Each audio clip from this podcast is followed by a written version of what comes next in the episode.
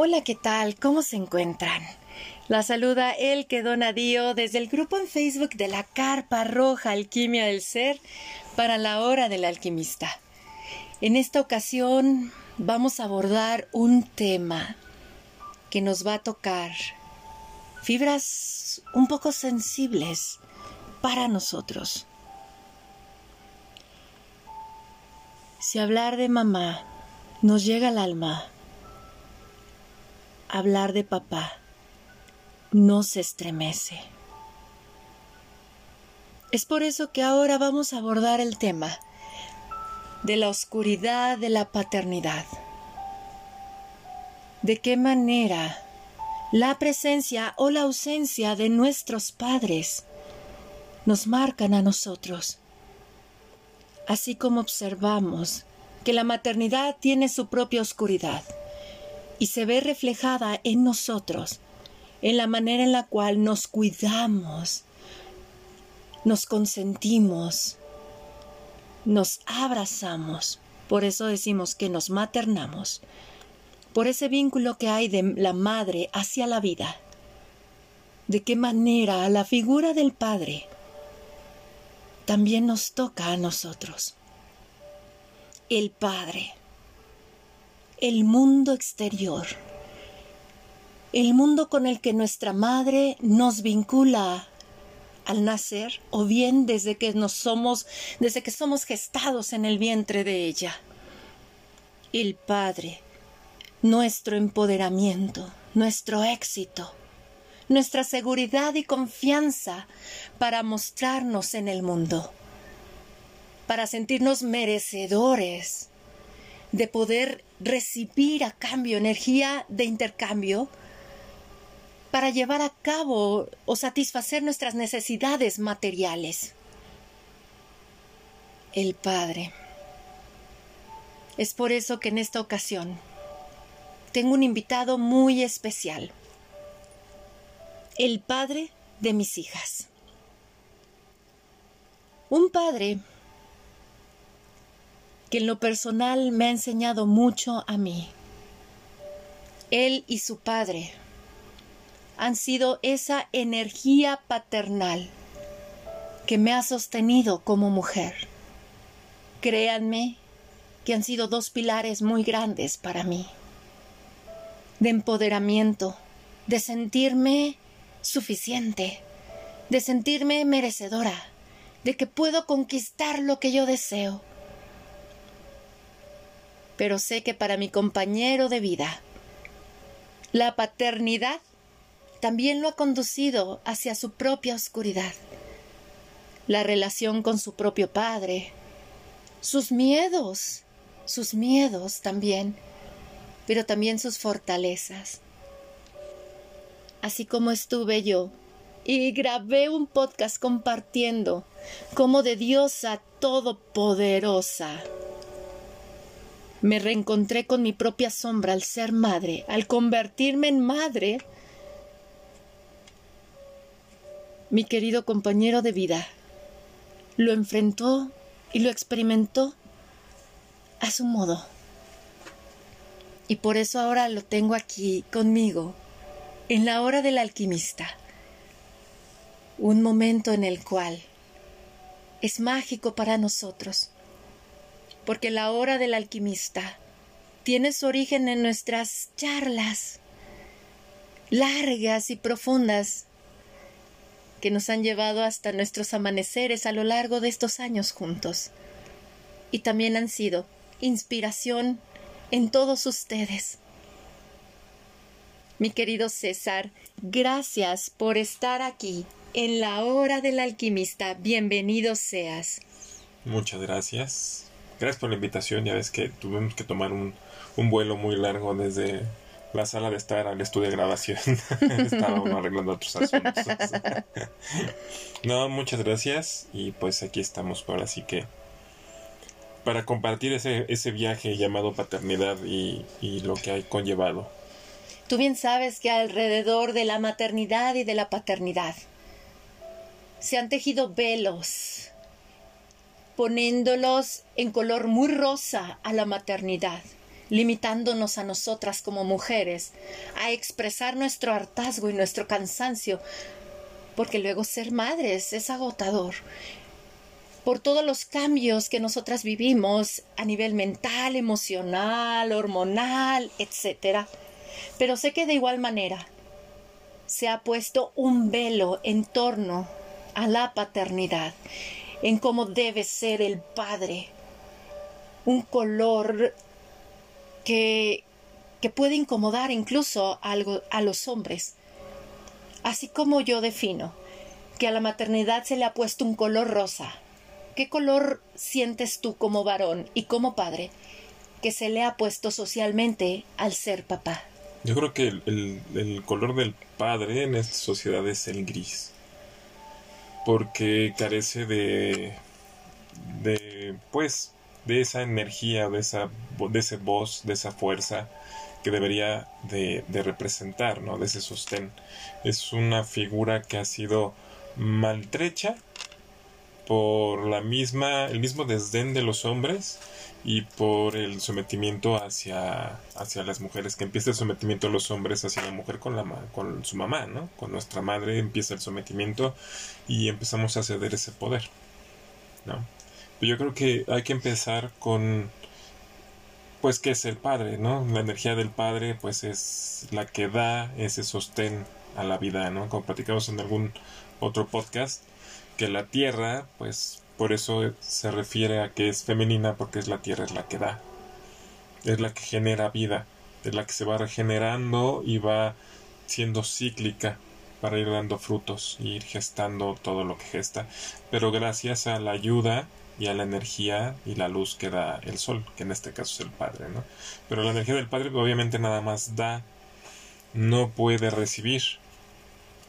¿no? La energía de la Madre o la Tierra tanto recibe la energía del Padre como da esos frutos o da esos hijos, ¿no? Y aparte eh, es la que genera ese, ese cuidado y ese lugar o el ecosistema en el cual se gesta la vida.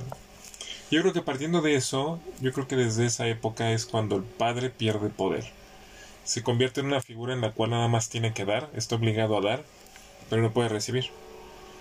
Y tiene que dar en base a los pues a los requerimientos de la tierra, ¿no? Tiene que dar el sol, tiene que estar dando constantemente, sin importar si la tierra está lista para gestar vida o no. Y pues si lo trasladamos eso a un ámbito social, en el cual eh, hace unas décadas toda la carga estaba eh, de manutención estaba por general, por regla general, en el padre, que sé que tenía que salir a, buscar ese, esa energía, eh, ya sea dinero, comida, eh, lo que gustes, para entregarlo a la madre, pues obviamente eh, está desnivelado, porque tanto la mujer como el hombre, haciendo un lado esa, esa, mm, esa raíz primitiva de lo que es la energía masculina y la energía femenina, pues se empezó a desbalancear. Yo sé que se habla mucho de matriarcados, de patriarcados, de que abajo los patriarcados, pero pues si nos vamos a la raíz, sí, el, el hombre siempre ha sido la imagen de un imperio, de una familia, de un clan, pero la mujer es la que muere todo. no hay un patriarcado, es un matriarcado disfrazado de patriarcado. Y el resultado de esos matriarcados invisibles o en la sombra, pues son los hombres que tenemos ahora, o que hemos tenido durante todos estos años. Son hombres que en algún punto de nuestras vidas nos sentimos frustrados, ¿no? Que nos sentimos tristes, nos sentimos eh, maniatados para lo que deseamos hacer porque siempre hay que cumplir expectativas. Siempre hay que, hay que vernos como seres que estamos buscando una pues una superación, estamos buscando un, una, un desarrollo en el cual em, nos sintamos felices con nosotros mismos. Es una incongruencia para mí porque desde chicos te dicen, sí, tú puedes ser lo que tú quieras ser, ¿no? Así como dice Barbie. Pero al fin de cuentas tenemos que ser lo que la sociedad quiere que seamos. y más allá de las más cerca que de la sociedad, lo que nuestra familia nuclear, de donde venimos, desea que seamos.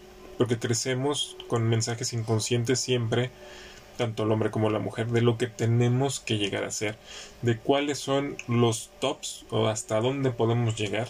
Obviamente hay quienes tienen tops más altos que otros y hay expectativas más altas que otras, pero ese es el límite. Lo que te dijeron que hasta dónde podías llegar y de cómo tenía que ser el éxito para ti. De una manera inconsciente. Todo el mundo te alenta a que seas más, pero siempre tienes un límite. ¿No? Aquellos que quizá logren más, pues será la suerte, será que pues siempre les pusieron o les quitaron esos límites y dijeron pues adelante. No hay una receta, ¿no? ¿A qué viene todo esto? A que como padres, cuando, cuando el hombre se prepara para, bueno, no, nunca nos preparamos porque para nosotros nunca es suficiente o nunca está todo perfectamente bien para poder realizar algo. Nuestra vida transcurre eh, de la infancia, la adolescencia y el ser adulto joven en estar viendo para uno. Y de repente empiezas a hacer una vida en pareja y pues esa atención se pasa por esos preceptos sociales a dársela a la pareja. Y el hombre se empieza a frustrar Digo, lo mismo pasa con la mujer, ¿no? Son diferentes niveles. El hombre aguanta más porque, pues lo, por lo que has compartido muchas veces aquí, nuestra amígdala es más grande, ¿no? Su testosterona lo sostiene. La testosterona es una hormona que nos ayuda a manejar el estrés y podemos irlo metabolizando de manera diferente sin que nos llegue a desbordar. Y lo podemos ir canalizando o reseteando cada determinado tiempo. Entonces podemos manejarlo de una manera más, eh, pues se puede decir escondida, una manera amigable. Más, ajá, y no se nota que podemos estar estresados. Un hombre puede estar estresado, tropado de la lámpara y no lo vas a ver, a menos que él desee que se vea que está estresado. Si no, siempre tienes que, obviamente, entre comillas, mantener esa ecuanimidad varonil y dar esa certeza y esa seguridad de que todo va a estar bien, aunque a ti te esté llevando el payaso. Bueno, y eh, cuando empiezas con esa relación en pareja, pues la atención se va allá y empieza a haber más expectativas cuando me refiero a las expectativas que empiezan a crecer es de parte de los familiares, principalmente la mamá. ¿no? Así como la mamá de ella tiene expectativas en ella cuando sea esposa, cuando sea mamá, pues también hay expectativas de la mamá de él para cuando sea esposo y que no tiene que dejar de ser hijo tampoco, aunque sea esposo y aunque sea padre. Entonces eh, viene una situación en el hombre cuando si es difícil para un hombre empezar a formalizar ¿no? Si se le puede poner un término a una relación, formalizarla. Que yo creo que desde que se anda de novios con alguien, pues ya tienes una relación formal, no tienes que irte ante un juez o irte a la iglesia o te la voy a presentar a mis papás o te voy a presentar a casa a mis papás. No, ya es una relación formal porque es un contrato entre las dos personas, ¿no? Y el... Si eso es difícil, ahora imagínate cuando te dicen que viene un hijo, ¿no? El, hijo representa el pináculo del desarrollo social del hombre.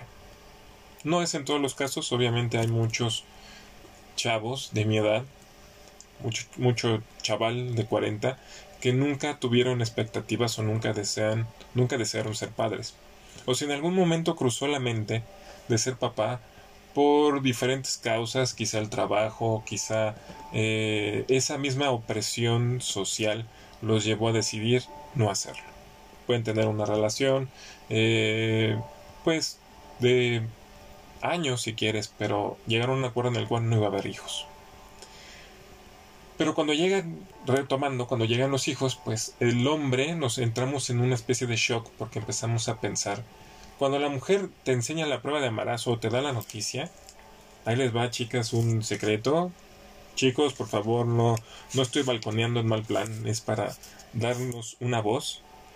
El hombre en vez de pensar, sí, quizá al principio entras en shock, pero lo primero que te viene y lo que estás pensando los nueve meses es de dónde va a salir el dinero, dónde, nos, dónde se va a aliviar, eh, cómo le vamos a hacer, ocupamos una cuna, ocupamos ocupar pañales, vamos a ocupar, y empieza uno a preocuparse con el sentido literal de la palabra, que es pre, antes y ocuparse, o sea, ocuparte antes de que las cosas pasen. Te empieza a preocupar como hombre y no nos damos la oportunidad de disfrutar el embarazo como tal. Podemos estar afuera viendo, o sea, nos pueden ver, ay, sí, está tocándole la panza a, la esposa, está interactuando con su hijo, pero por adentro nos está carcomiendo la, el miedo y la inseguridad. Y el hombre que diga que no es cierto está mintiendo, porque sí pasa. Y no importa si sea el primero, el segundo o el tercer hijo, en todos pasa igual. ¿Por qué? Porque es, tenemos ese estigma de que tenemos que cumplir con todo lo que demande la familia. Y obviamente si uno no puede hacerlo, aunque la pareja te diga, no hay problema, vemos cómo le hacemos, está la otra mujer del hombre atrás, que es la mamá, que le puede estar diciendo mil y un cosas, ¿no? Cuando va a ser papá, es que, que no te vaya a dejar toda la carga a ti, pero tú tienes que valerte por ti mismo y es que tú cómo le vas a hacer para poderte organizar entre el trabajo y qué va a pasar cuando esté en la cuarentena. Vienen muchos cuestionamientos para los cuales nunca para un hombre fueron eh, pues mencionados. Simple y sencillamente se daba por hecho de que el hombre iba a saber cómo hacerlo. No, y peor cuando ya lo tienes en los brazos es cuando te cae el 20. No, por ejemplo, a mí me pasó algo muy chistoso. Yo siempre inconscientemente y en una época conscientemente yo deseaba ser padre de niñas. Porque hay una película que se la recomiendo, se la pueden llegar a ver, se llama Mi papá, mi héroe, sale Gerard Depardieu, en la cual él tiene una relación muy distanciada con su hija, se divorcia y se le ocurre llevarse a su hija de vacaciones a, un, a una playa. Y tiene mil y una aventuras y el papá se desvive por la hija y la hija era muy déspota con él hasta que pues se desarrolla la película y en algún punto él se da cuenta de que lo que más le gusta hacer es ser padre y a ella le gusta que él sea su papá. Y al final de la película pues regresa con la esposa y todo muy feliz, ¿no? Y la chica se llama Nicole. Y la chica de la película se llama Nicole. Como nuestra hija mayor. Ajá. Pero ¿qué pasa? Que cuando viene, ahora sí que no era la película, pues por social, por presión social y por esos prejuicios, pues tenía que ser niño. ¿no? ¿Cómo iba a ser niña la primera? Tenía que ser un varón, porque iba a ser el primer nieto de la camada, ¿no? De todos los hermanos. Y ahí, ahí empieza a ver ese conflicto interno en el hombre. No, porque llegaba la, llega la mujer, imagínate, pues te sientes bien padre porque ya tienes a tu Nicole, pero no la puedes disfrutar como tal porque si no estás traicionando todos esos preceptos eh, ancestrales o esas, esos juramentos hacia la tumba de los abuelos y los bisabuelos y todas esas lealtades que venimos arrastrando que no disfrutamos el momento presente. Siempre estamos preocupados por el qué es lo que va a pasar después. Y si eso le ha hecho, le aunas la energía solar que tenemos que es totalmente impredecible e inconstante, pues bueno, se arma una ensalada ahí que bueno, para qué te digo, ¿no? Que por cierto, si y escuchan a los hombres empezar a decir chistes y hablar incongruencias, es que estamos sumamente estresados. En shock. Sí. Si no sabemos qué hacer y por eso empezamos a decir barra basada y media. Por eso dicen, ay, es que tú, este... Me hace reír. Sí, me ¿qué, ¿qué, te gusta de tu novia? Ay, es que me gusta reír, me, hace reír. Pues sí, lo que pasa es que siempre que te ves tan nervioso, por eso siempre te hace reír, porque no sabe qué hacer. Y si se pone a platicar al tú por tú en, en un diálogo más profundo, pues le vas a dar la vuelta y se va a sentir mal. No es que los hombres todos seamos muy, chistosos, lo que pasa es que nos estresamos muy rápido. O mensos, no. es el estrés ante ellos, ante esa descarga emocional afectiva de vínculo. Por eso dicen, no, es que tu papá era bien divertido cuando lo conocí, después se le quitó cuando naciste. Pues sí, o sea, a ti ya te conoce, ya más o menos sabe por dónde van a venir los golpes, pero pues está enfocado en la paternidad, por eso de repente se le va la chispa. No es que se le haya ido la chispa, es que ya está más tranquilo. Entonces, ven, gracias a Dios, o le pueden decir, ay, qué bueno que ya estás más tranquilo. Pero me gustaría estresarte un poco más para que fueras más divertido. Eh, y pues sí, o sea, a mí fue ese shock de que te cae el 20 que eres padre cuando nace el bebé y te lo pone en los brazos. ¿Por qué te ríes? Porque es Como pueden ver, o sea, estoy nervioso. De hecho, antes de, haciendo un paréntesis, antes de empezar a hacer esta, este eh, podcast, este podcast hubo, una situación por eso, porque me dice, ay, es que si no lo quieres hacer, no lo hagas. Y dije, Estoy es que te cambió la energía. Digo, es que le estoy dando vueltas como cuando me iban a hacer examen de matemáticas. Digo, es como el primer podcast que hicimos y yo no sabía qué hacer y nada más estaba viendo así como que, ay, a ver si se le olvida al maestro que iba a hacer examen. Así, así me sentí. Es normal eso en los hombres. Sí, no se lo tomen personal, mujeres, por favor. Y hombres, si están, este, se sienten con esa presión, mejor externenla. Sí, háblenlo. No, ya cuando los chistes nomás no pueden hacerlo sentir mejor, ya mejor díganlo. Y bueno, eh, retomando lo de la paternidad, ¿qué más viene? Viene... Cuando eh, te pusieron a Nicole por primera vez en los brazos. Ah, sí, te desarmas, porque de repente es Cuando como... la viste nacer. No, cuando la- no, para mí la acción de Nicole fue traumático. Porque, o sea, yo vi, no sé si a ti te pusieron la anestesia, a mí me hizo efecto, yo andaba en el viaje, porque yo veía que cuando le hicieron La la, la disección para, cuando hicieron la incisión para sacar a Nicole, yo veía, cuando pusieron los extensores, le decía yo a él que yo vi como si hubieran puesto un caso de esos donde hacen el chicharrón o las carnitas lleno de sangre y de ahí sacaron a Nicole. O sea, es la imagen que yo tengo. ¿no? Ya después me agarré y me senté. O sea, pusieron la mallita que ponen ahí, que está uno sentado al lado de. Para que no ella, veas. Para que no veas. Pero pues no es por nada, pero con la altura que me cargo la pusieron y yo como quiera más me alzaba tantito y alcanzaba a ver por arriba de la malla. Claro, claro. Amigos de Laura el alquimista, mi esposo es una persona muy alta, mide un metro noventa y seis, así que por muy chaparro que le pusieran el banco en el quirófano, él pudo ver. maneras, Imagínense, ver la- el primer nacimiento, el nacimiento de su hija, fue una cesárea, nuestra primera vez en una cesárea, Oh, sí. y fue impactante. Sí, que ya después de ver eso y tener esa imagen, todavía la tengo grabada, si cierro los ojos, mira, si pudiera sacarle foto a mis recuerdos, saldría. Igual y no era tan, es tan drástico así Pero como... fue tu impacto para que vean cómo es el shock. Los hombres también viven shock, también tienen cuerpo Yo emocional lo vi como si hubiera sido nosotros. juego macabro. Dije, bueno, y, y después de eso todavía vive. Cosa que con Marian no pasó en el segundo No, no, ya cesárea, Ya no me asomé a ver. pero fue diferente. Sí, no, ya, pues ya era la segunda, pero como quiera, El durante el Inter, durante el Inter, pues de la, de la segunda, pues también estaba esa, y ahora vamos a hacer cuatro. Y ahora dónde los pañales, bla, la escuela, bueno, un millón de cosas. O sea, se repite y- la y- historia. Y de igual manera el miedo que se siente en el momento del parto es mutuo. Mm. O sea, tanto el hombre va con miedo como nosotras las mujeres. Sí, porque como, como, como platicamos hace rato, como padres o como hombres, no te explican qué es lo que vas a experimentar. O sea, el papá, mi papá, me, me- a mí mi papá me enseñó respetar a las mujeres, eh, ser responsable, pero nunca me dijo, mira, cuando vayas a ser papá vas a sentirte así, así, te va a pasar esto. No se crea ese vínculo. O que te explique como hombre, que te comprenda las etapas. No, todo eso ya viene después porque uno se acerca de manera diferente. Yo siempre lo he dicho. Eh, a mí me llegó esa, esa reflexión hace un tiempo donde uno como hijo aprende a ser... Uno aprende a ser hijo cuando es padre. Sí. O sea, cuando Nicole llegó y empezó a avanzar mi paternidad, yo empecé a valorar y a ver lo que mi papá había hecho conmigo. Antes no. Antes no, o sea, si estuviéramos casados. y Como todo, nosotras con nuestra Sí. madre.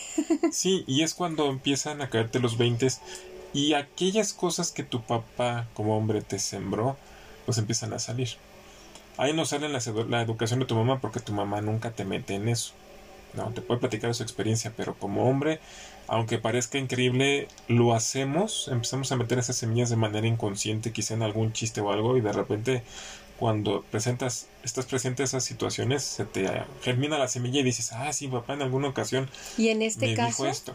deseo eh, compartirles a todos ustedes que esto incluso pasa con los chicos que crecen sin su papá, porque van a recibir la influencia de la figura masculina con la que la madre los vincule. Por eso hay chicos que puede ser un tío, puede ser su abuelo o incluso puede ser una pareja de su madre. Créanme que así se dan esos vínculos y esas influencias de género. Pero cuéntanos, César, ¿qué pasó cuando te ponen por primera vez a Nicole? Porque viene el encuentro con la sombra de la paternidad en ti. Sí, que es cuando te empiezas a cuestionar si vas a ser suficiente. Entonces el hombre, bueno, yo en mi caso, entre más me cuestioné, menos capaz me sentía. Aunque veía, o sea, uno lo podía haber visto, ya lo veo a la distancia y digo, pues sí, pues nunca nos faltó esto, nunca nos faltó lo otro, nunca nos faltó comida, nunca faltó la leche, nunca faltó la visita al pediatra, pero uno se quiebra el coco. Y esa Y ahí es donde empieza lo, donde empieza lo interesante.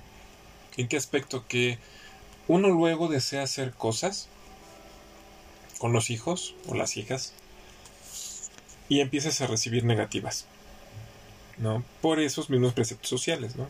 Por ejemplo, es no, no le enseñes eso, ¿no? Por ejemplo, eh, no le enseñes a patear la pelota dentro de la casa. Digo, no nos pasó a nosotros, pero podría ser una situación que se presente. No, o no le enseñes a tu hija a treparse al árbol, Porque es que niña, no con todo esté así, asado, no que no vaya a agarrar esas mañas tuyas. Entonces, como hombre te empiezas a relegar y empiezas a pues decir, pues entonces no me comparto porque todo lo que yo me comparto está mal. Pero sobre todo en este aspecto fueron niñas. Considero que cuando es un niño, como que al hombre se le puede dar un poco más de libertad. Eh, Sí, mira, yo, yo tuve papá y somos dos hermanos. Y como quieren papá tenía muchas restricciones. Siempre y está cosas ahí mamá. que él sigue haciendo que ya después uno de grande entonces ya tomas esas esas enseñanzas esas mañas o esas costumbres del papá pero en su tiempo no lo podías hacer porque estaba mamá. Mamá decía que eso no se debía de hacer. O sea comerte un taco parado en la calle estaba mal. Entonces no lo hacías tenías que estar o, o comprarlos para la casa o meterte a comértelos ahí pero comértelo parado en la calle estaba mal. Y mi papá siempre lo hacía no mi papá se hacía luego sus tortas de o sea, créanlo, ¿no? Yo también decía, en alguna ocasión lo llegué a probar y sabe bueno, una torta de cacahuate enchilado con plátano. No me pregunten de dónde sacó la receta, pero él se hacía sus tortas de cacahuate enchilado, limón y plátano. Y las disfrutaba, pero mi mamá le llegaba a decir, no, mi, mamá, mi papá no las llegaba a dar a probar, decía, no, que no aprendan eso.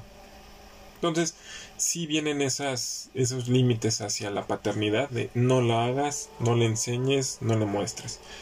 Entonces, ¿qué se dedica a hacer el papá? Pues en el caso de las niñas dices, pues te lo dejo.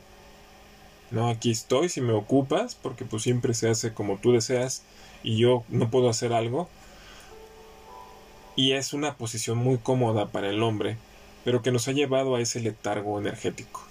Y al enojo. Sí, porque ya el enojo contra la una mujer. frustración porque contra la mujer. si no era la mamá, Era la esposa. era la esposa. Y no podías hacer, por ejemplo, si jugabas fútbol llanero y empiezas con tu pareja y todo al principio, pues la novia te va a acompañar, te va a echar porras. Pero una vez que regresamos al término, formalizas la relación, ¿por qué te juntas con tus amigotes? Nada más se juntan a chelear, cuál jugar, nada más van a tomar y ahí en el llano y, y ya no lo haces. Y luego se cuestionan, ¿por qué los hombres no tienen tantos amigos como las mujeres? Pues porque no, porque eso está mal.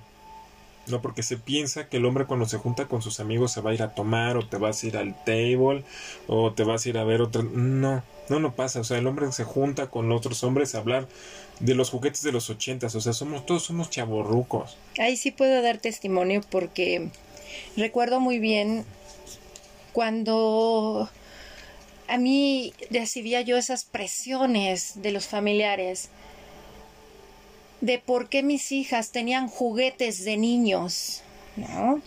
Y luego las presiones venían del lado de los familiares de mi esposo. A mí eso me enojaba, ¿saben?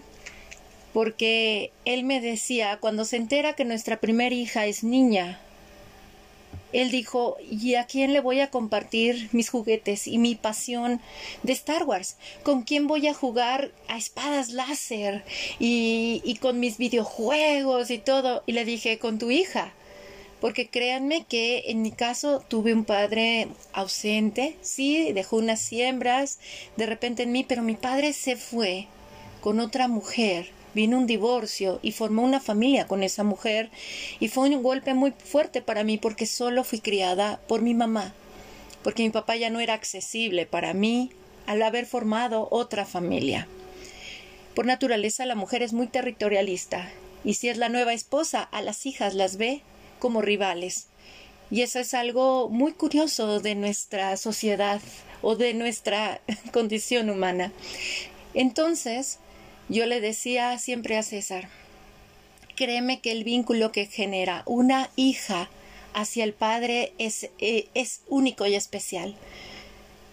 Y si yo soy la madre y tú eres el padre, los que tenemos que tomar las decisiones somos nosotros. Y recuerdo muy bien que no me importó. Y mis hijas siempre vistieron también, tomando en cuenta los gustos de su papá sus playeras de Star Wars o sus tenis, la manera en la cual papá quería también compartirse con sus hijas, incluso de Star Wars. Eh, el, jugar a los sables, el, el, compartir películas, historias de papá para las hijas, es hermoso porque nosotras como mujeres, ¿quiénes somos para quitarles a papá a nuestros hijos? Por eso adquirir herramientas emocionales nos transforma la vida a nosotras, porque nos convertimos como en ese puente entre la vida y el mundo, entre nosotras y papá. Nosotras somos quienes les enseñamos a nuestros hijos a vincularse con papá. Recuerdo muy bien que yo siempre, desde bebés, las cargaba y llegaba él de trabajar y era corre papá, mira, llegó papá. Ya después salían ellas en la andadera y ahora ellas en automático salen papá, papá. ¿Por qué quitarles a papá? No es necesario. Sé que hay hombres que se van, como en mi padre, pero a los hombres que se quedan hay que valorar su esfuerzo. Ellos también se enfrentan con su propia oscuridad. ¿Tú cómo detectaste la oscuridad del Padre en ti, César? Cuando empezaron a cantar las niñas la canción del, no, de que me decían que era el papá del no. Papá, es que tú a todos nos dices que no. Y yo no estaba actuando, yo estaba actuando conforme a los preceptos o la educación que había recibido de mi mamá. ¿No? De jugar, oye, voy a jugar aquí, no vete a la cochera. Oye, voy a ir con el perro, no, ponle esto. O sea, siempre era, sí, hazlo, pero con esta condición. O no lo hagas ahorita, hazlo después. Y yo lo estaba repitiendo. Y era algo que yo nunca, no me hacía consciente hasta que no fui papá. Y hasta que estaban las dos. O sea, porque esto, o sea, Nicole le tocó no, no, no. Y ya cuando llegó María, entonces fue cuando vino el papá de no. Pero todavía le tardó como dos años más. Entonces ahí es cuando empiezo a ver esa oscuridad que estaba reflejando el en no permitirme ser yo como papá. Porque como hombre no te permites, y yo creo que igual a la mujer le debe pasar que no te permite ser tú, tú, mamá o tu papá. ¿No? Que dices, bueno, pues si a mi mamá no le gustaba que mi papá nos llevara a comer tacos parados, pues yo sí lo voy a hacer con mis hijas. Yo lo disfrutaba, ¿no? No, me los llevo. Me los llevo. Aunque mi papá decía y no llegamos nosotros a aplicar, pues decías, pues sí lo hago, ¿no? me voy a ir a chacharear, me voy a ir al tianguis, me voy a poner a regatear porque les voy a pasar esas tradiciones, ¿no? Cosas que... Papá también pasa tradiciones, así es. Sí. Y ahí es cuando me di cuenta que estaba yo subyugado, o no subyugado, era porque no se hace de manera consciente. O sea, no es para para echarle a los papás ni a los abuelos, no. Ni victimizarnos ni nada. No, es simplemente verlo de manera tal cual es, de que crecemos imitando a los demás, pues digo, somos primates y así aprendemos y tan tan, o sea, ya lo dice la ciencia. Pero podemos razonar. Pero ya cuando te cae el 20 dices, pues lo voy a hacer. ¿No? Si mi hija quiere de mascota un ratón, y, a mí siempre me dijeron que los ratones estaban prohibidos, ¿por qué se lo voy a prohibir a ella? O los gatos. O los gatos, ¿no? Bueno, los gatos. Que en mi casa siempre estuvieron prohibidos los gatos porque yo era alérgico a los gatos. Y hasta que aquí tuvimos gatos y me dormía con él aunque amanecía como chayote pero después se me quitó y ya. Porque antes era hasta drogarme para poder tener Porque te quitaste la idea de que el gato... Me quité la idea de esa programación de que me daban alergia. Ya tenemos tres y se me duermen en la nariz y... Mm, bueno. Eh, y es irte quitando eso, decirte como papá, pues si quiero experimentar esto con mis hijos, hacerlo. ¿no? Es retomar ese poder, pero no es el poder de imponer, no es el poder de agresivo, es empoderar para que puedan hacer lo que ellos deseen experimentar. Porque si te das la oportunidad de hacerlo, pues cuando ellos sean papás o sean mamás, van a decir, pues lo voy a hacer, no van a tener esa, ese no programado o ese miedo, por eso dicen que el papá es el que te prepara para, para afuera.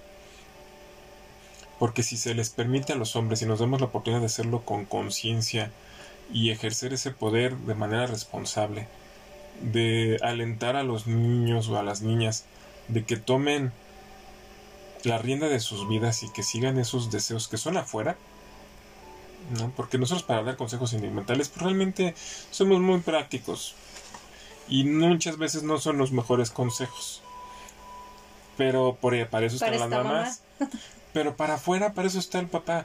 Si tienen alguna situación, permitan que el papá dé el consejo como le nazca. Y ustedes como hombres dense la oportunidad de tener las dos visiones. Sí, sí, claro. O sea, ¿sabes qué? Esto para afuera es así y para adentro es como te lo diga tu mamá.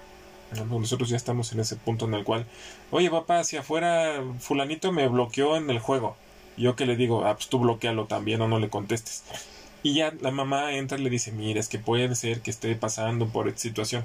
Son dos enfoques diferentes, ninguno es contradictorio al otro, son simple y sencillamente diferentes puntos de vista, que nos van a ayudar a crear unos niños que sean un criterio más amplio y no sean tajantes ni sean juzgones ni vaya a ser una generación en la cual vaya a estar bien buscando la paja en el ojo ajeno sin ver el tronco que trae atravesado en el ojo, ¿no?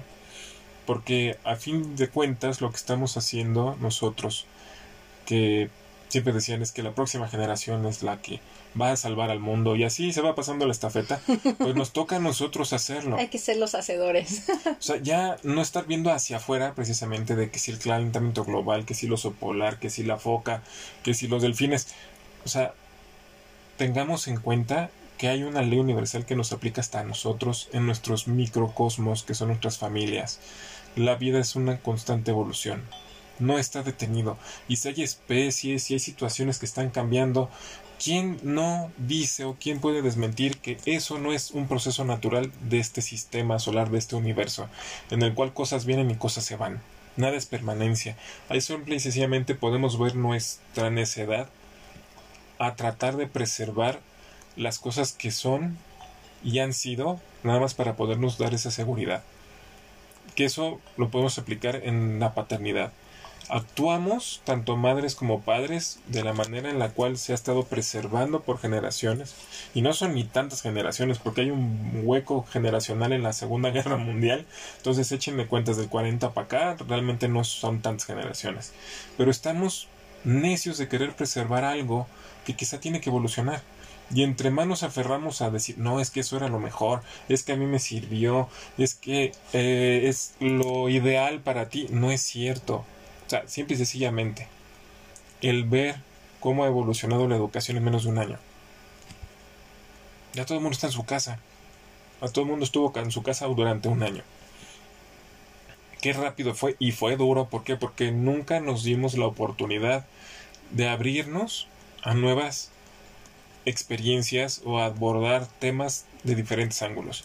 Tiene que ser sobre la escuela, por ejemplo, a fuerzas, porque así tiene que ser y así ha sido siempre. Pues no, no, realmente no. Es darnos esa oportunidad de ver todo, todo aquello que nos implica como padres desde diferentes ángulos. Obviamente hay que confiar en nuestros instintos, porque también tenemos instintos. No tenemos el sexto sentido arácnido que tienen las mamás, pero tenemos nuestros propios sentidos arácnidos también. Tus instintos. Están esos instintos de padres de proteger a la manada, y dense la oportunidad de experimentar eso, porque es muy padre.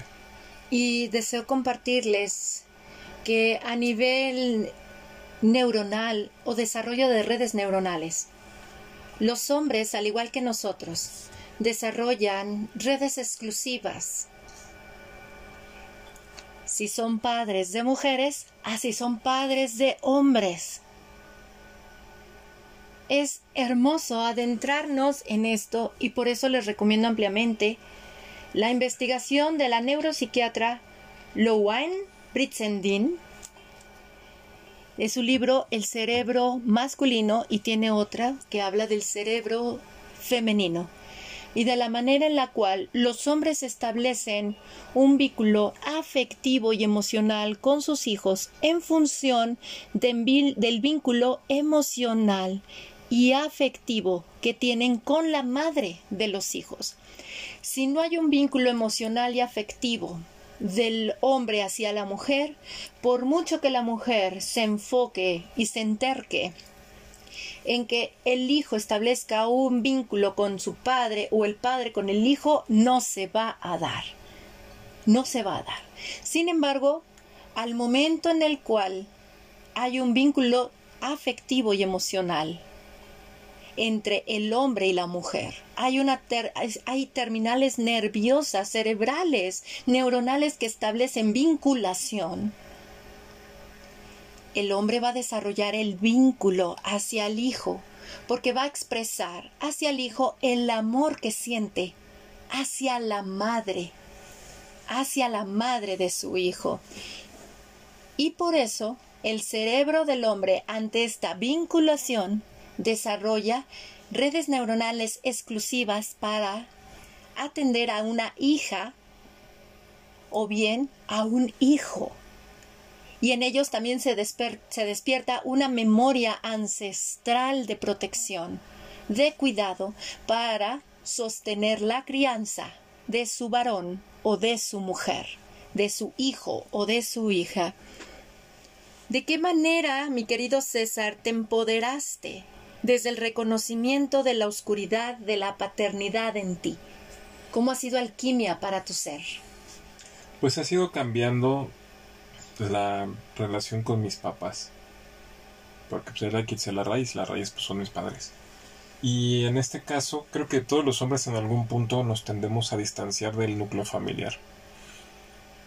En secundaria prepa, y si no es de manera física, es de manera mental y espacial en, el, en, la, en la casa, ¿no? en la casa nuclear. Porque nos sentimos oprimidos, nos sentimos eh, pues utilizados simplemente para para estar ahí al cuidado de, de la mamá, que el mandado, lo que, lo que sea. Y, esto no es algo que nosotros nos demos cuenta, ahorita lo puedo expresar así porque pues ya lo veo. Y así como habemos unos que nos eh, exiliamos de manera presencial, por ponerlo algún término, hay otros hombres que se exilian de manera física. Lo mismo de pasar con las mujeres. Pero en el caso específico de los hombres, a mí lo que me pasó es que cuando llega Nicole y empieza a ver esa canción del papá del papá del no, yo siempre estuve, me mantuve alejado de mis papás en la desde a partir de la secundaria. En la adolescencia. Sí. Y nunca estuve yo puesto ahí, nunca tuve la mejor disposición para las celebraciones. Eh, simplemente estaba ahí porque pues ahí estaba, ¿no? Físicamente y tenía que estar. Porque pues era algo que se daba por default, tenías que estar ahí, pertenecías a esa familia, tenías que hacerlo. Con las respectivas restricciones y, permisos que te daba estar bajo ese techo. Y ahora eh, empezar a ver ese, esa influencia, pues fue alquímico en el aspecto de decir, bueno, ¿qué es lo que quieres hacer como papá? ¿Qué es lo que les quiero dar? ¿Qué es lo que quiero vivir con ellas? ¿Qué es lo que quiero, cómo quiero que me recuerden? Porque se puede dar el caso también que como papá aislado digas, no, pues nunca van a ver a sus abuelos, ¿no? O no nos vamos a parar ahí porque pues yo, a mí nunca me gustaron esas cosas y no lo van a hacer ustedes. Y ahí de manera inconsciente lo que estamos haciendo, estamos pasando estamos haciendo que se repita ese mismo ciclo y le estamos quitando el poder de decisión a nuestros hijos o a nuestras hijas. Y eso puede ser tanto con los familiares como con alguna carrera o alguna mascota, amigos o algo. Les estamos quitando ese poder porque nosotros nos lo quitaron. ¿No? En vez de dejar que, ok, está bien, yo me alejé de la casa y no los volví a ver en 10 años, pero ya soy papá, pues de perdida una vez al mes llévalos para que ellos no se sientan mal, ¿no? conforme vayan creciendo, de está bien o está mal que los vea. Y que ellos conforme vayan creciendo vayan generando su propio juicio.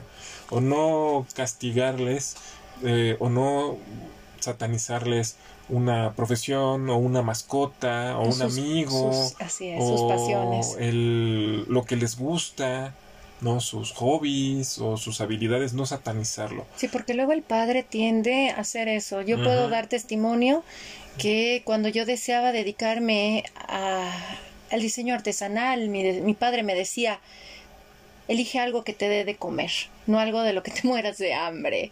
¿no? Eso no es suficiente porque el padre como que le preocupa mucho dar como esa herramienta intelectual, ¿no? De piensan que sabiendo algo ya te puedes mantener, pero queda el hueco de lo emocional y es cuando veo lo importante que es nosotras como mujeres que adquiramos herramientas emocionales para compartir eso con nuestros hijos, brindarles herramientas emocionales para la vida, mm. que esa es como también una función de la madre, ¿no? Sí, porque como padre lo que les enseñas o lo que estás inconscientemente programado a enseñar es cómo sobresal o cómo cómo sobrevives allá afuera. Cómo resolver las situaciones. Cómo lo resuelves.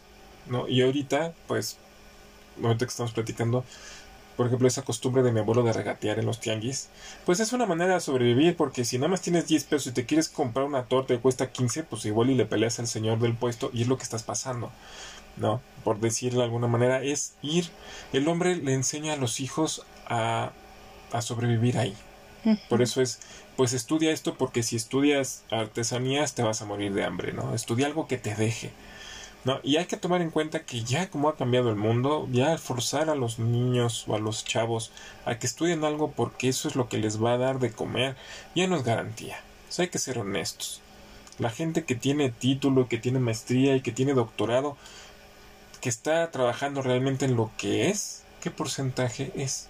Y sobre todo sabes que ahorita que abordas el tema de la paternidad y que nos da esas herramientas para sobrevivir en el mundo, considero la importancia que hay en que cada uno de nosotros como padres y madres tomemos nuestro rol, nuestro lugar, el, el, que ya no se polarice de entre que el papá bueno y la mamá mala o la mamá buena y el papá malo, porque los dos brindamos herramientas muy útiles. Y claro, nosotras como mujeres les enseñamos al, a nuestros hijos cómo convivir con las emociones de otros el papá nos podrá enseñar cómo hacer frente, cómo tratar la parte material del mundo, el, externo.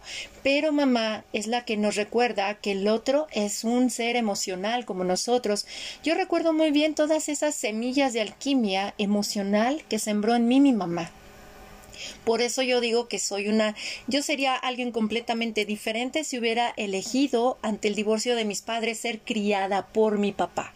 Mi papá le hubiera apostado demasiado a mi intelecto, dejando como ese vacío en la emoción. Mi madre me dio herramientas, semillas, más que herramientas, sembró semillas de alquimia emocional en mí que fueron brotando o dando sus primeros brotes hace 15 años, precisamente cuando me convierto por primera vez en madre y dije, sostengo a mi hija en brazos y dije, el que tenemos mucho intelecto, pero cero herramientas emocionales. ¿Qué vamos a hacer? Porque créanme que se nos mueven todas las emociones a las mujeres en el posparto. Impresionante, nos sentimos morir, literal, porque tratamos de racionalizar la emoción y nos hundimos más. Entonces, por eso, yo me he dedicado 15 años a desarrollar herramientas emocionales y, y, cada situación que he vivido, cada sendero por el que he transitado, me ha dotado de esa herramienta que ha sido el abono para que la semilla de alquimia emocional que en su momento sembró mi madre en mí, diera sus brotes y posteriormente sus frutos. Porque de igual manera he ahí el equilibrio y balance entre lo femenino y lo masculino, la magia del yin y del yang como el, el hecho de que el hombre abrace su propia oscuridad desde su paternidad y la mujer lo hagamos desde nuestra maternidad, desde la relación de mamá, nos alquimiza por completo. En este caso, César,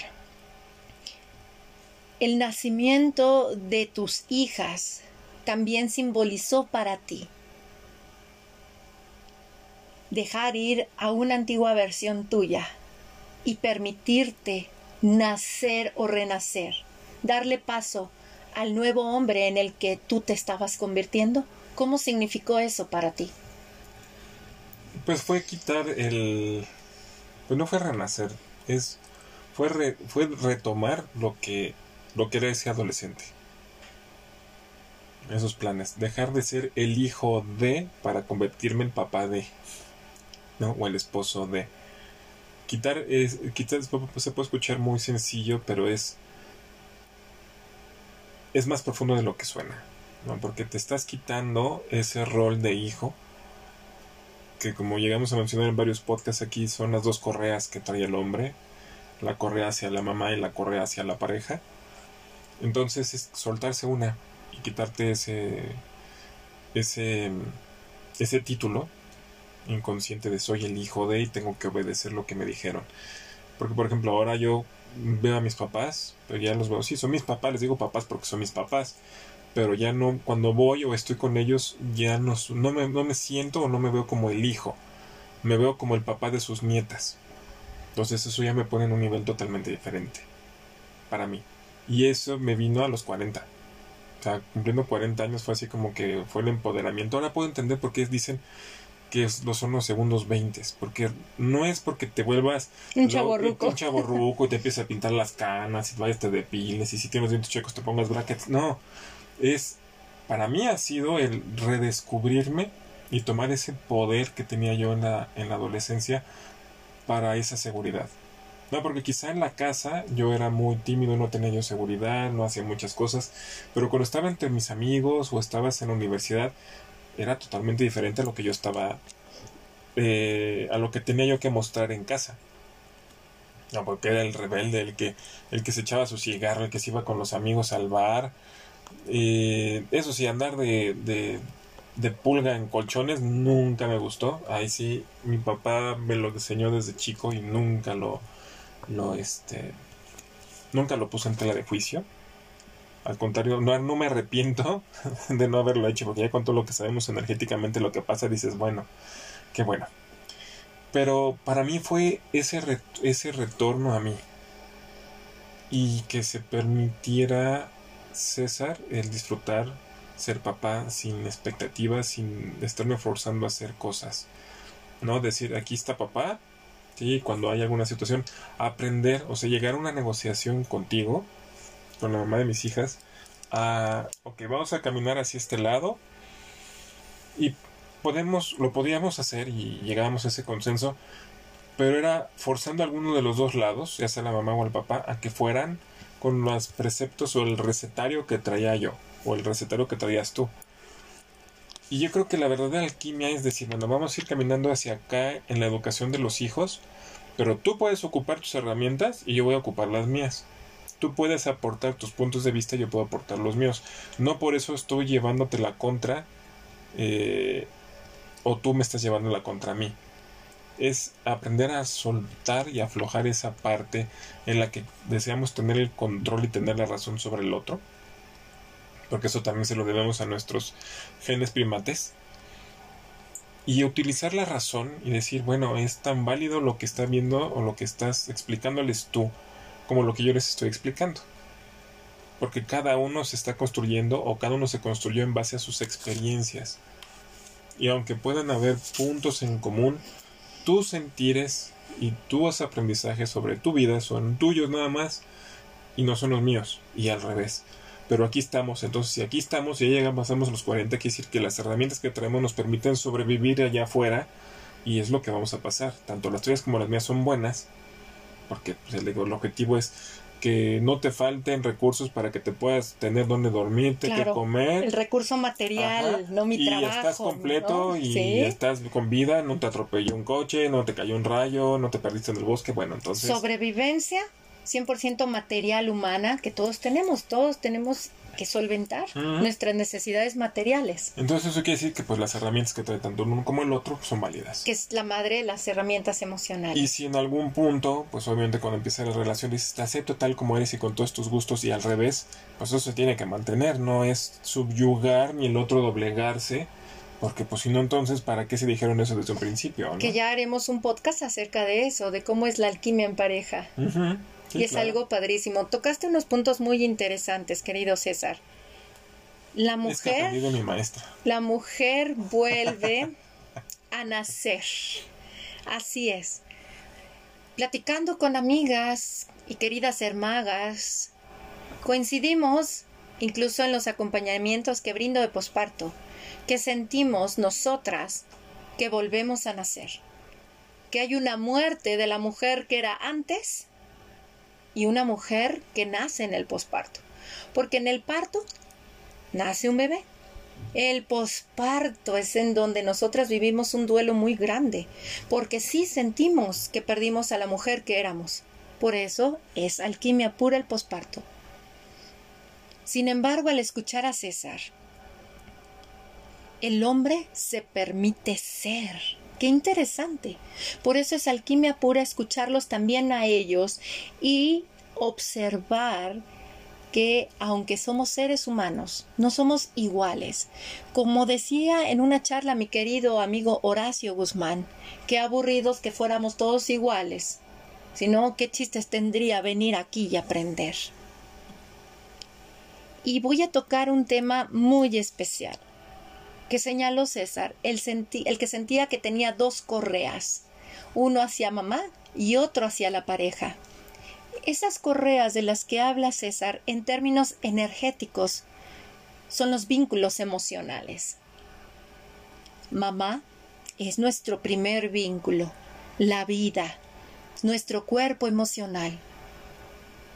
Papá es el cuerpo exterior, el mundo con el que nos vinculamos emocionalmente.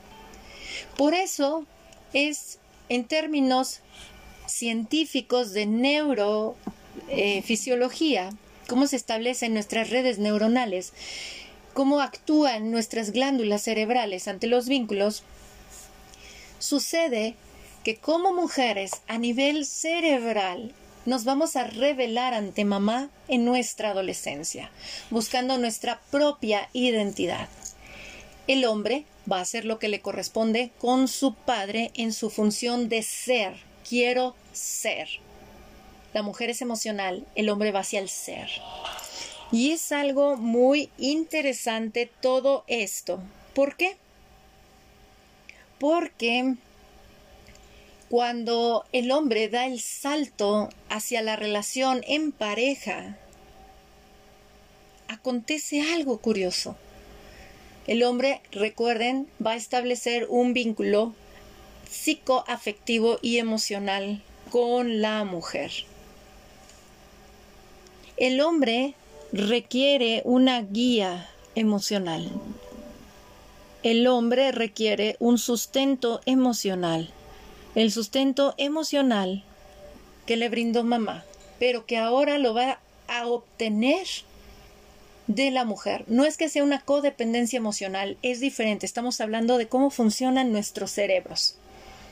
Por ende, si nosotras nos encontramos en nuestros pospartos o en toda nuestra oscuridad emocional que no sabemos ni por dónde ir, el hombre va a entrar en shock y va a estar como veleta sin saber qué hacer.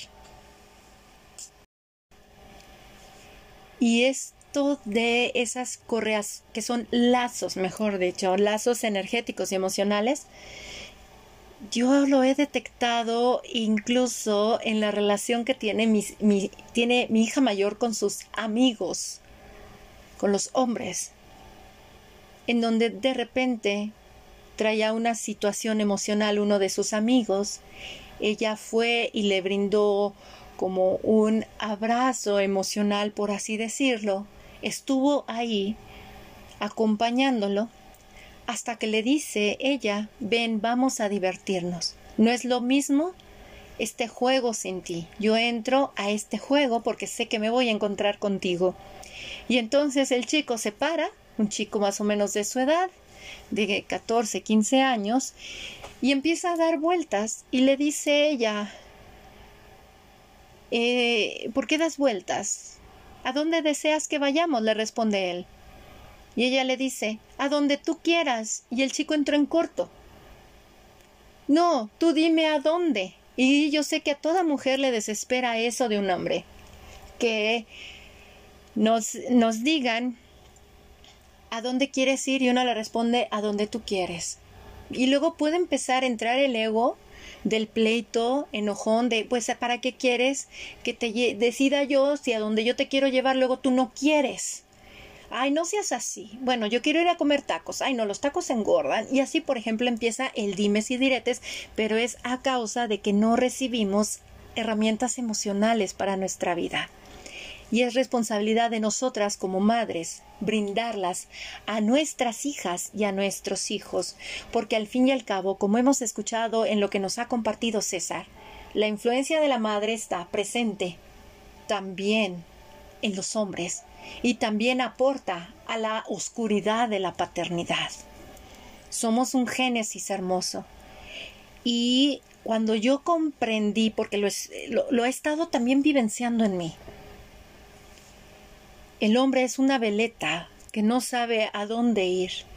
Entra como en un lag, en un corto cerebral ante la situación emocional de una mujer porque en el momento quiere resolver, pero no sabe cómo resolver, porque la manera en la que el hombre resuelve es muy práctica. Recuerden que ellos por su testosterona tienen un mayor sostén neurológico ante las descargas de estrés emocional. Y nosotras, ante las respuestas o soluciones prácticas que nos den ellos, nos molestamos, porque nosotras buscamos más un confort emocional y el confort emocional lo podemos encontrar en una mujer. Y es muy bonito, por eso tejemos redes y tribus las mujeres. No porque el hombre no pueda tener una vinculación emocional, claro, todos somos seres emocionales, pero la manera en la cual nosotros procesamos biológicamente la emoción es diferente. Ellos, por sus niveles de testosterona más elevados, y nosotros por nuestros niveles de estrógeno y progesterona más elevados que los de ellos. Decía César, es soltar una correa energética, la de la madre. Pero en este caso, no es aislarse de mamá. No es decir, no veo a mi madre, porque hay muchos hombres que hacen eso. Si yo ni tengo contacto con mi madre, ni voy a ver a mi madre, no, es aceptar a mi mamá, porque es mi origen de vida, aceptarla, reconocerla en mí, aceptarla tal y como es y dejarla en su lugar, no sentir que están traicionando a mamá, porque luego hay hombres que se alejan de mamá porque piensan o sienten subconscientemente, no se dan ni cuenta que la traicionan. Es por eso que nosotras, o la energía femenina es la que guía también a la masculina en el encuentro con la sombra emocional. Nosotras como mujeres somos las que nos adentramos en la sombra y los invitamos a navegar a través de su propia sombra. Recuerdo que hicimos un trabajo juntos en 2018. Un trabajo que no nos imaginamos que íbamos a llegar a hacer. Pero así es como en pareja también crecemos. Cuando realicé la formación de Dula de Parto, leímos juntos el libro de Laura Gutman de la maternidad y el encuentro con la propia sombra. La lectura de ese libro fue dura, muy dura para los dos. Pero compártenos, César, de qué manera ese libro te permitió observar la oscuridad en ti, la oscuridad de la paternidad en ti. Porque sé que como hombres también tienen la oscuridad del padre y de la madre como nosotras. Pero de qué manera eso te, te permitió contactar con tu propia oscuridad como hombre, como padre. Déjame buscar archivos de Laura Goodman. Voy a no, no estaba Ah, Laura Goodman. Bueno, es que. Pues ahora sí que todo me llevó a la mamá. O sea, la sombra de la mamá pues te marca, ya seas hombre o mujer. Y actúas en consecuencia a las expectativas que tiene tu mamá de ti. Pero es algo que pasa de manera automática. La mamá trata de, de. Pues no de controlar, sino de pasar sus experiencias y dentro de su, su sentir, ella está protegiendo a sus hijos, les está dando las mejores herramientas. Pero yo creo que se, o se puede condensar eso en lo que platicamos hace rato. De que no necesariamente lo que a mí me hace sentir seguro o lo que a mí me hace sentir bien va a ser positivo o va a hacer sentir seguro y bien a mis hijos o a mis hijas. Porque la sombra, Laura Goodman en general habla de eso, de que lo que haces como mamá, y se puede aplicar al papá, pues no muchas veces es lo, lo mejor. Y sobre todo hay un aspecto muy, a mí en lo personal, lo que más me marcó y me hizo reflexionar en torno a que somos madres de hombres y de mujeres y lo importante de, de, de llenarnos a nosotras o proveernos de herramientas emocionales, ya no ver si me las dieron o no me las dieron.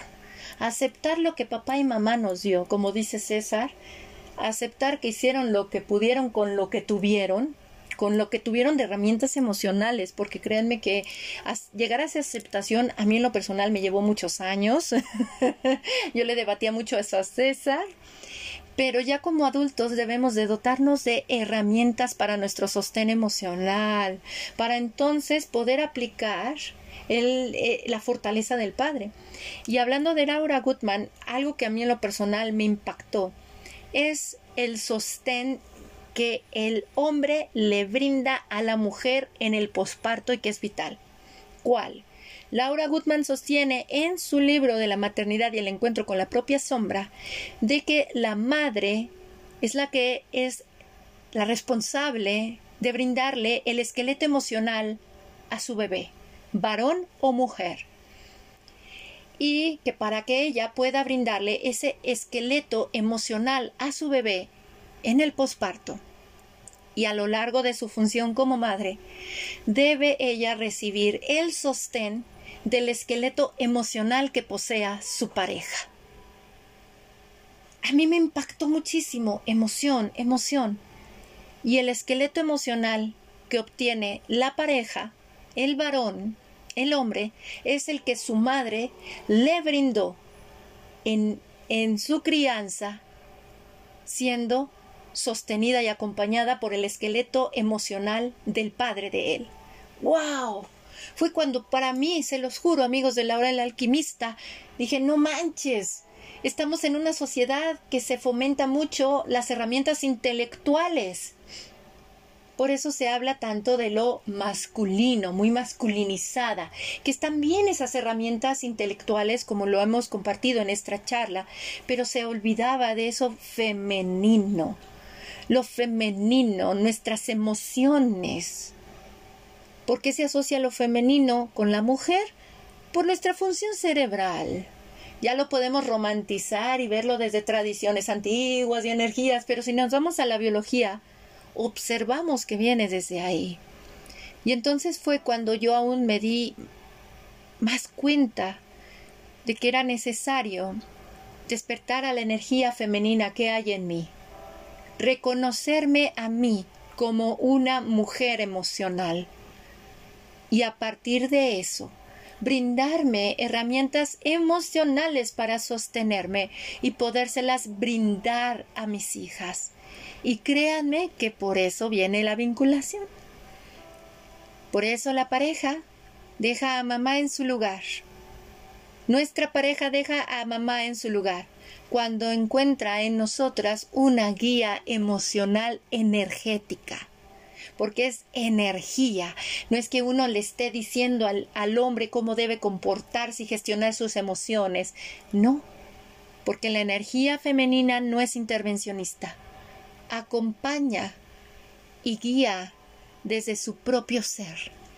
Como las doblas. Es alguien que está ahí, pero que no lo ves, pero que sí lo sientes. He ahí, mi querido César, a manera de cierre de esta hermosa charla que hemos tenido juntos en esta ocasión. ¿Tú qué puedes dirigirle o qué palabras les dirigirías a todos los hombres que están encontrándose con su propia sombra a partir de la paternidad, a todos esos hombres que se sienten temerosos, a todos esos hombres que de igual manera están buscando una luz en medio de su oscuridad? Pues que tengan fe, o sea, tener fe no en que va a bajar un ángel y no, no, no. Fe en ustedes, váyanse un día a la vez, cuestionense qué es lo que ustedes desean darse, qué experiencias desean dar como papás. ¿Qué es lo que desean ustedes experimentar o compartir con sus hijos, con su pareja? Sin importar si está, entre comillas, bien o mal para sus preceptos.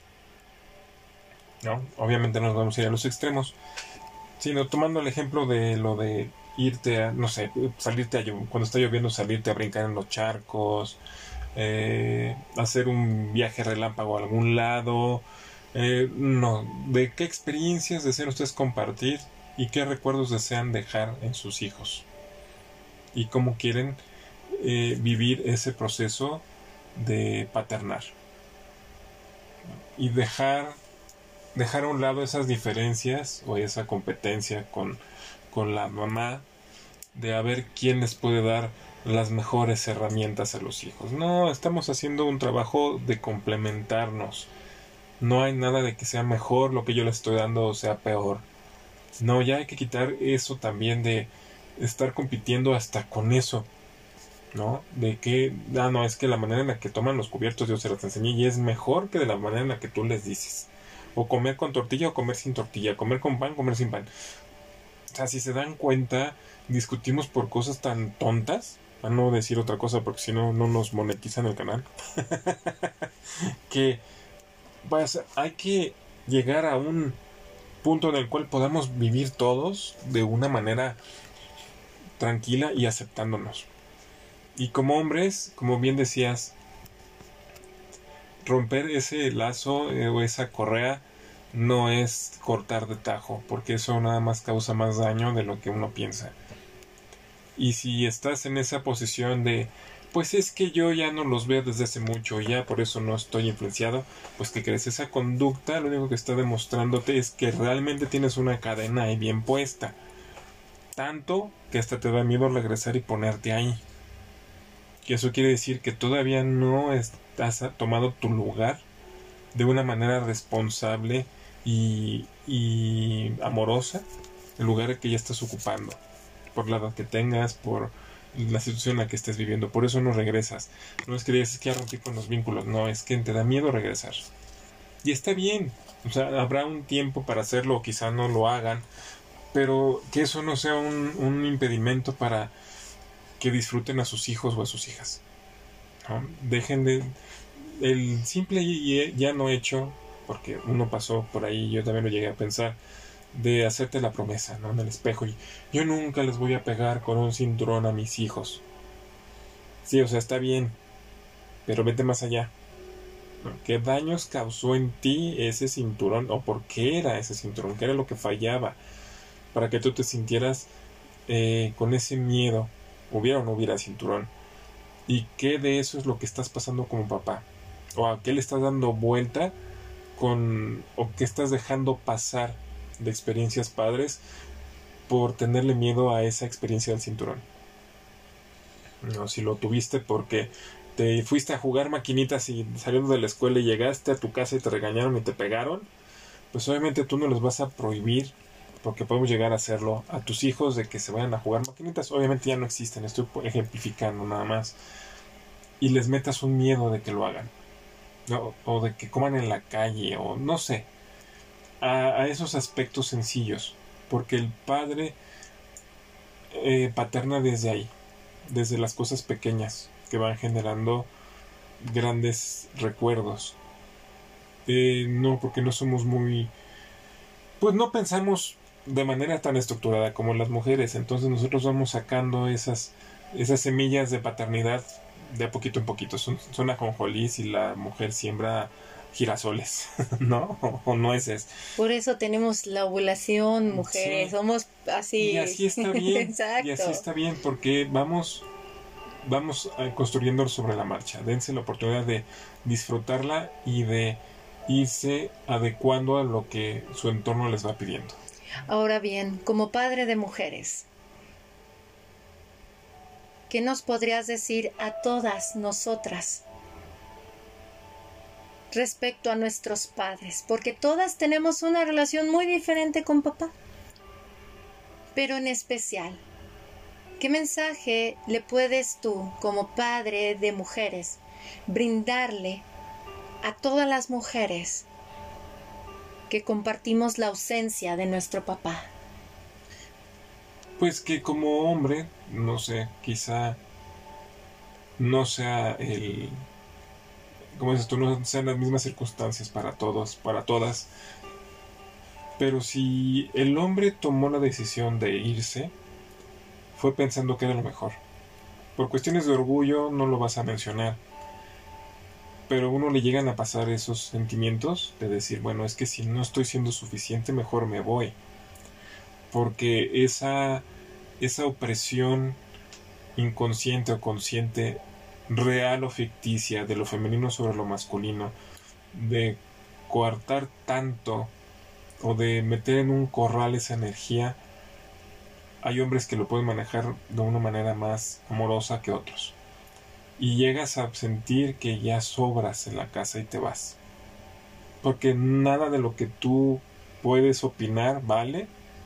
Obviamente pues ya eso ya es un extremo en el cual ya ha habido tanta opresión, ha habido tantas situaciones que la manera en la que el hombre comparte o trata de hacerse valer es por medio de la agresión. Pero es por esa frustración. por no tener sus herramientas emocionales. que se empieza a acumular. ¿no? Y pues sí, o sea, a nadie le dieron herramientas emocionales. Aunque hayan sido papás, eh, terapeutas, psicólogos, no, porque va más allá de eso. Viene es pura teoría. Es experiencia de vida. No la teoría te sirve para empezar a desmenuzar, pero no te da esa visión de cómo arreglarlo porque cada quien lo ve de manera diferente. Sí, ya vivirlo en ti es otra cosa. Entonces, no se sientan culpables ni culpabilicen tampoco. ¿no? Sepan que pues así fue. Así como hay papás que se desviven y tienen dos trabajos por darles todo a sus hijos, y por esa razón están ausentes, pues ellos están haciendo lo mejor que pueden con lo que tenían en ese aspecto, con lo que tienen, para darles ese, ese sostén. Mi papá, en, en, mi caso, particularmente mi papá llegó a tener dos trabajos y no lo veíamos. ¿Por qué? Porque él, él era lo que estaba, era la manera en la que él nos decía, aquí estoy y los cuido, eh, para que no les falte nada. Porque no dejaba que, que mi abuelo le, lo apoyara económicamente. Entonces decidió tener dos trabajos, dormía nada más dos horas, no lo veíamos. Y así fueron tres, cuatro años. Y después, cuando ya dejó uno y regresó a su trabajo al que tiene ahora, pues era todo el día. Eran horarios de 7 de la mañana a 7 de la noche. Y luego cuando él llegaba, pues nosotros ya estábamos preparándonos para dormir o ya nada más cenábamos, él llegaba cansado, llegaba pues ya fatigado y pues no había esa interacción. Y pues fue un abandono. O sea, era un papá ausente, aunque ella estaba, pues no vivías con él, todo se le carga, la traía mi mamá. Y lo, como les decía, pues los que se van de la casa o los que abandonan, pues sí, el hombre no va a permitirse sentir que perdió. Siempre va, aunque él sepa dentro de, aunque sepamos dentro de nosotros mismos que perdimos, por el término más plano del el concepto más plano del término perder, pues siempre van a echar la culpa hacia afuera.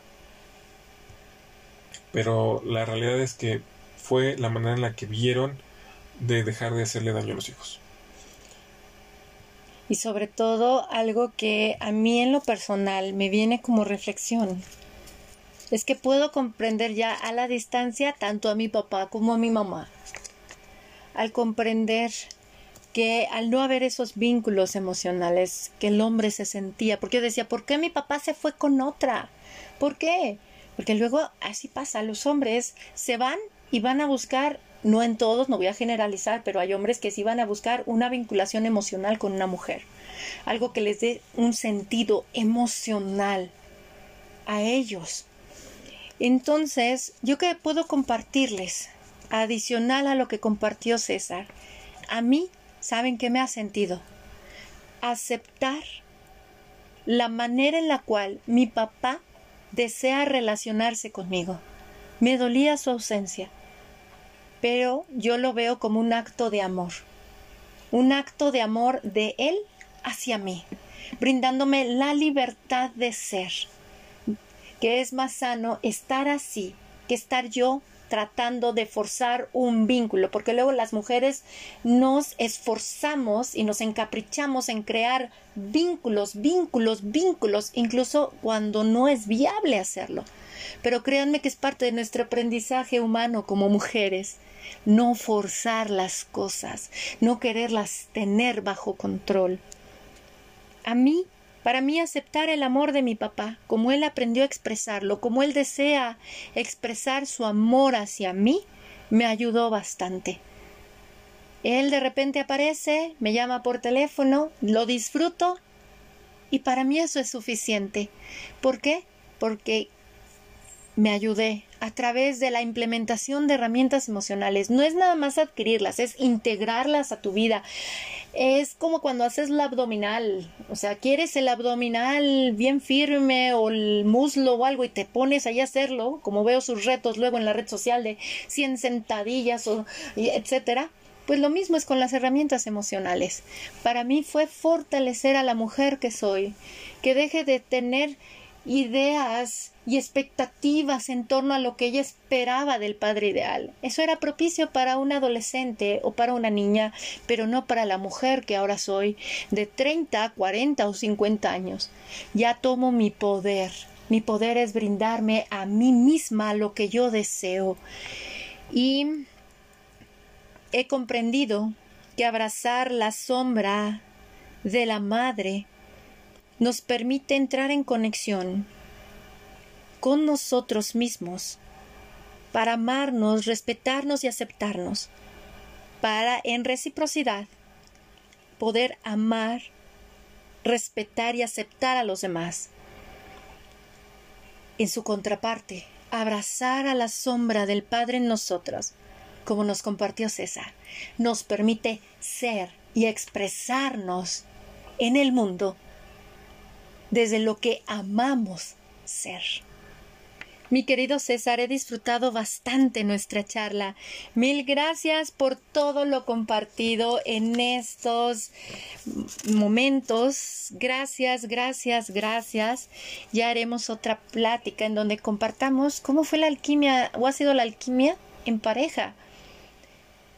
Porque es maravilloso todo lo que vamos descubriendo y hemos descubierto a lo largo de estos casi 17 años juntos.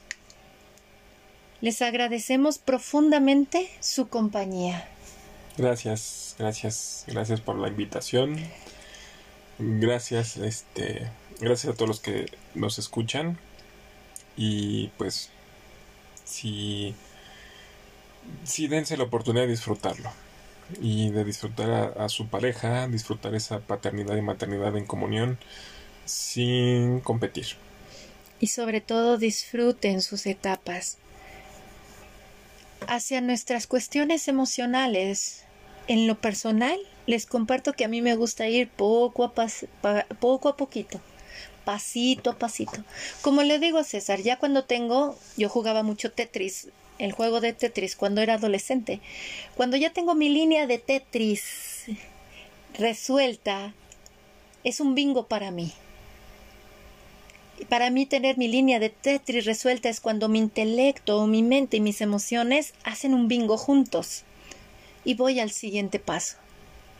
No querramos correr, no querramos sobresaturarnos de cosas para salir de infiernos. Vayamos poco a poco. Créanme que en nuestra oscuridad habitan grandes maestros, que si nos damos la oportunidad de escucharlos y de integrar su sabiduría en nosotros, alquimizamos nuestro ser. Los abrazo con profundo amor. Deseo de todo corazón que lo aquí compartido les sea para su más alto bien. Quédense con lo que les resuena, con lo que no, sigan adelante. Recuerden, somos individuales, pero a la vez nos construimos y nutrimos desde lo colectivo. Los abrazamos con mucho amor desde el grupo en Facebook de la Carpa Roja Alquimia del Ser en México. Mi nombre es El que Donadío. Y César Esquivel. Los abrazamos con mucho amor. Deseamos que tengan una experiencia humana repleta de aprendizaje, de sabiduría y de entendimiento. Todo es parte de nuestra experiencia. Nos escuchamos pronto, ya saben, en la hora del alquimista. Hasta luego.